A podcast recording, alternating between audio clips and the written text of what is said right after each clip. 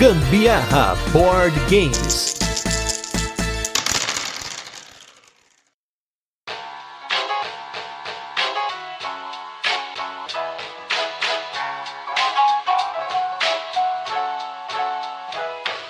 E você, meu caro ouvinte, gosta de batata ou gosta de estudar? Porque eu gosto de batata e eu gosto de estudar. E quem não entendeu essa referência perdeu uma das grandes pérolas da TV brasileira. Eu sou Gustavo Lopes. E eu sou a Carol Guzmão e esse é mais um episódio do Gambiarra Board Games, que é o seu podcast sobre jogos de tabuleiro que faz parte da família de podcasts Papo de Louco. E nessa contagem, esse aqui é o episódio número 3 para acabar o ano, minha gente. Hoje a gente vai falar de um dos joguinhos pequenos que nós mais jogamos esse ano, que a gente carregou aí em viagem nas férias, foi um sucesso, mas ele não teve seu destaque aqui até então e ele merece demais. Esse é o jogo do Homem Batata. E esse cast aí foi possível também pelo apoio da Geeks.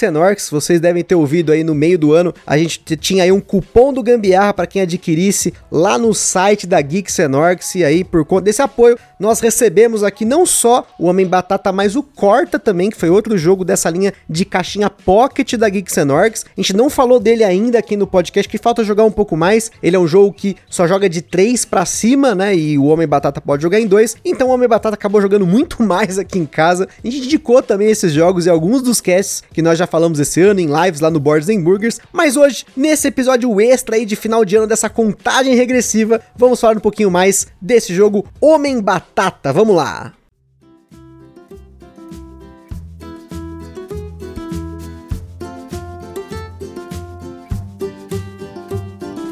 Homem Batata é um jogo para 2 a 5 jogadores lançado aqui no Brasil pela Geeks and Orcs, com partidas que duraram uma média de 5 minutos por jogador na nossa experiência. Nas partidas que a gente jogou em duas pessoas, a média foi 10 minutos, em três pessoas 15 minutos e em quatro jogadores foram 20 minutos, então façam as contas aí, eu acho que dá 5 minutos por jogador, né?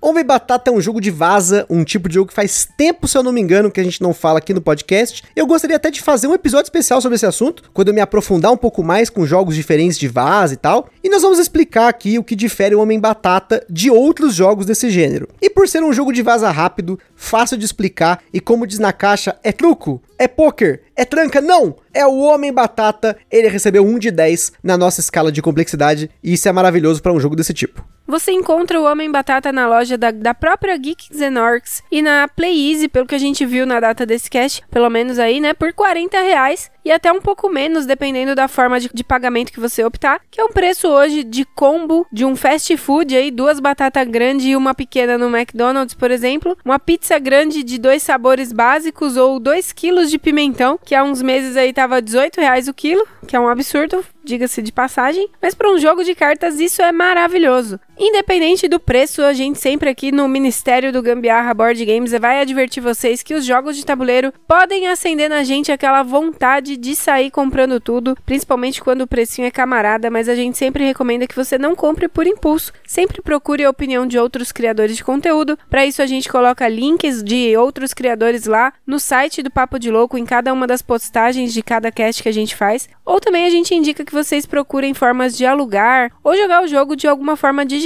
antes de tomar sua decisão. Homem Batata é um jogo de um tema extremamente relevante, mas poucamente explorado, que é o universo das batatas. Mais especificamente, das batatas super-heróis. O jogo conta com seis tipos de super batatas, representadas em quatro cores de cartas, sendo que a cor vermelha e a cor amarela tem dois tipos de batatas, e a cor azul e a cor verde tem apenas um tipo. Tematicamente, essa diferenciação é muito importante porque numa rodada de Homem Batata, pelo menos em 2, 3 e 4 jogadores, sempre vai aparecer na mesa quatro tipos diferentes desses super-heróis batatudos, pois a grande sacada do Homem Batata é que normalmente em um jogo de vaza você tem um truque e os jogadores precisam seguir esse truque com uma carta de mesmo tipo de alguma forma para tentar te vencer. Mas no Homem Batata você não pode jogar uma carta de uma cor que já foi jogada na rodada. A menos que você esteja jogando em 5, que tem uma pequena diferença aí na regra. O que se mantém de um jogo desse tipo é que o jogador que joga a maior carta da rodada vence, com uma exceção apenas. Falando do ponto de vista matemático do jogo, para estragar aí essa zoeiragem que a gente começou na pauta, cada cor possui uma distribuição diferente de quantidade de cartas e de valores, sendo vermelho o naipe com mais cartas, que são 14 cartas, inclusive as cartas entre aspas mais fortes, começando no número 5 e indo até o número 18 o número mais alto do jogo. Porém, tem alguns nuances aqui que tornam ele muito mais do que um jogo de jogar carta de cor diferente da cor já jogada, que por si só já é algo que a gente não tinha visto até então, apesar de não sermos os mestres aí da vaza como nosso querido Felbarros. A primeira questão a ser considerada aqui é que quando um jogador ganha uma vaza, ele recebe uma carta de pontuação. Existem apenas três cartas por cor e mais três cartas neutras. A pontuação das cartas coloridas é inversamente proporcional à força daquela cor. Por exemplo, a cor vermelha, que geralmente tem cartas mais fortes, possui as cartas de pontuação de menor valor, de um ponto, enquanto que o amarelo, que tem as cartas mais fracas e até menos cartas no baralho, tem as cartas de pontuação de cor mais altas, que há 4 pontos. Ou seja, a primeira questão aqui é que, teoricamente, quanto mais difícil for ganhar a vaza com uma cor, mais alta é a carta de pontuação dela. Pelo menos as três cartas daquela cor. Isso porque tem um segundo twist aqui, que quando acabam essas cartas de pontuação de cor, vem as cartas neutras, e elas pontuam 5 pontos. Mas elas só entram aqui na parada quando acabam as cartas de pontuação de uma ou mais cores. Então, tem um peso aqui maior ainda na hora de gastar as suas cartas de uma cor específica, que é, será que vale a pena jogar antes para poder pegar um ponto com o vermelho ou arriscar segurar e apostar que vão acabar essas cartas do vermelho para você pegar cartas de 5 pontos? Só um exemplo, né, de jogada aí. E para fechar essa trinca de desdobramentos interessantes, você tem a figura do Homem Batata e do Lorde Batatão. O Lorde Batatão é representado nas cartas de número 16, 17 e 18 vermelhas, que são as mais altas do jogo, e o Lorde Batatão é quase que imbatível. Quase, se não fosse pelo fato que existe o Homem Batata, que é representado nas cartas 1, 2 e 3 amarelas. Sozinho numa vaza, a chance de você ganhar com um Homem Batata é quase nula, mas o Homem Batata ganha automaticamente uma vaza que o Lorde Batatão tá presente. Ou seja, olha só quanta profundidade um jogo que parece tão simples como esse tem, se você parar para analisar as decisões que você precisa tomar a cada jogada. Você tem que pensar na jogada atual e muito adiante, equilibrando as cartas que você tem, as cores, os valores, quando jogar um Lorde Batatão, quando jogar um Homem Batata, quando arriscar. Tem até algumas diferenças aqui para 2 e 5 jogadores e até uma variante alternativa para 3 jogadores, mas o núcleo do jogo se mantém muito próximo dessa malandragem que você precisa pegar para jogar esse jogo direito. O jogo é jogado com um número de rodadas igual ao número de jogadores. Os pontos de cada jogador são somados e armazenados a cada rodada. As cartas de pontuação voltam para a mesa no final de cada rodada, assim como as cartas que são redistribuídas. No final, ganha quem tem mais ponto e sai o grande herói de Palmersville. E antes de continuar, queria comentar como sempre sobre nossos parceiros. Em primeiro lugar, Soros BG, essa empresa maravilhosa com overlays, playmats e muita coisa bacana para você incrementar sua jogatina. Acesse lá www.acessoriosbg.com.br para você conhecer mais sobre os acessórios deles. Em segundo lugar, nós temos nosso evento parceiro que é o Board Game São Paulo, que a gente está aguardando 2022 para ver o que, que, vai acontecer, como que vão ser os eventos, para a gente poder conhecer mais jogos nesses eventos. Então, por enquanto, acompanhe eles lá nas redes sociais, Board Game São Paulo, Facebook e Instagram. E por fim, temos a nossa loja parceira que é a Bravo Jogos, com excelentes condições de preço e frete para você comprar o seu jogo de tabuleiro. E se você usar o cupom Gambiarra na Bravo, você ainda ajuda o Gambiarra Board Games, ganha brinde sem gastar nenhum centavo adicional. E não se esqueçam de seguir a gente lá no nosso Instagram, que é lá que a gente compartilha as fotos dos jogos que a gente fala aqui, principalmente o jogo da semana, mostrando unboxings e também compartilhando as fotos das jogatinas da galera que marca a gente lá nos stories. Por lá você também consegue falar com a gente, perguntar alguma coisa, mandar sugestão e até fazer parceria. E se curte o nosso conteúdo, compartilha nas redes sociais. E se você tá ouvindo esse podcast em uma plataforma que você pode avaliar o Gambiarra, especialmente o Spotify, que recentemente colocou uma opção para você avaliar o nosso programa, não se esqueça de deixar sua estrelinha lá, seu review, que isso ajuda o Gambiarra Board Games a alcançar novos ouvintes nessas plataformas. Homem Batata é um jogo dos autores Wolfgang Lehmann, um homem de poucos jogos, e do Gunther Burkhardt, que nós já citamos aqui no episódio do Body of War, também conhecido lá fora como Ziegenkriegen. Ele é um designer das antigas, primeiro jogo lançado em 94, e para vocês terem uma noção, o Body of War foi o jogo dele de número 35 e o Potato Man, ou Homem Batata, é o jogo de número 64. No site do autor, ele numera os jogos aí para ficar mais fácil saber a ordem de lançamento, por isso que a gente tá falando dessa ordem aqui. Além disso, ele é mais um professor que passa por aqui no Gambiarra, que também é designer de jogos, no caso aí um professor de geografia e matemática. O Homem Batata não tem nenhuma prova promo nem expansão, pelo menos marcado no BGG, mesmo tendo sido um jogo recomendado ao Spiel des Jahres de 2014. Ele foi publicado apenas pela editora alemã Zock Verlag em 2013, em uma edição multilingüe e posteriormente em 2016 em uma nova tiragem em alemão e inglês com a arte do Victor Boden, que também ilustrou jogos como Tobago, Marrakech e Niagara. Aqui no Brasil, a edição da Geeks and Orcs conta com a arte feita pelo ilustrador Guilherme Cavalcante, que também fez a arte dos jogos Emboscados do Rodrigo Rego e o Deus Astrados do Alexander Francisco. E aqui a gente também conta com o design gráfico do Vinícius Teixeira e vamos ser sinceros, uma arte muito maneira mesmo. No Homem Batata original, as batatas eram todas batatas cruas, enquanto aqui no Brasil a arte brincou com diferentes formas de batata, como a batata frita, batata com bacon cheia de gordura ou até mesmo a batata sendo descascada. Olha só, pode parecer algo bobo, mas é um toque engraçado que gera bastante engajamento na mesa, principalmente para novos jogadores. E já que é um jogo que vai engajar bastante na mesa, como vocês sabem, a gente vai indicar então para vocês os sleeves, porque é sim recomendado eslivar, apesar da qualidade das cartas ser absurdamente boa. A gente ainda não eslivou a nossa cópia, como vocês vão ver aí nas nossas fotos do Instagram, mas porque a gente ainda só jogou em, em cima de tecido, sem mão engordurada e tal. Mas são 67 sleeves tamanho padrão, 63.5 mm por 88. Essa coisa do é truco, é tranca, é poker é uma frase muito importante. A gente não repara muito no verso das caixas dos jogos, mas tem muita informação bacana no verso delas. A galera em si só se importa se a capa tá boa, se não tá mofado e tal, mas o verso, gente, é muito importante porque essa é uma propaganda, uma frase de impacto para você que quer colocar esse jogo numa mesa com essa galera que só joga esse tipo de carteado. E o Homem Batata, gente, Assim, eu não precisava nem colocar ele na mesa com nove jogadores para saber isso. Mas meu irmão lá na República Tcheca, vocês que ouvem falar muito do meu irmão, eu dei uma cópia do Homem Batata para ele de presente quando ele veio pro Brasil, e ele tem colocado esse jogo lá com uma galera que nunca jogou nada, né? Aqui em casa eu joguei com ele, com a minha sogra, minha cunhada, mas são pessoas que, querendo ou não, apesar de elas não comprarem jogos, né, não acompanharem o universo dos jogos tabuleiro, elas têm já uma gama de jogos bem grande. E meu irmão colocou com pessoas que nunca jogaram nada. E primeiro, a galera ri muito do fato de ter as batatas, Acho que isso é a primeira coisa, né? Você engajar as pessoas na mesa com um pouquinho de comédia, mas também pela facilidade de absorver essas regras e de se identificar com jogos de carteado. Então, eu acho que essa é uma escolha muito bacana da Geeks Org de trazer jogos desse tipo e eu espero que ela traga mais jogos de vaza, que eu acho que é muito legal esses jogos que você tem regras fáceis de absorver, mas tem muita malícia na mesa, essa matemática intrínseca do jogo, essa malemolência de você esperar ou não jogar uma carta, isso é muito legal. Eu preciso assumir que quando eu vi o nome do jogo, né?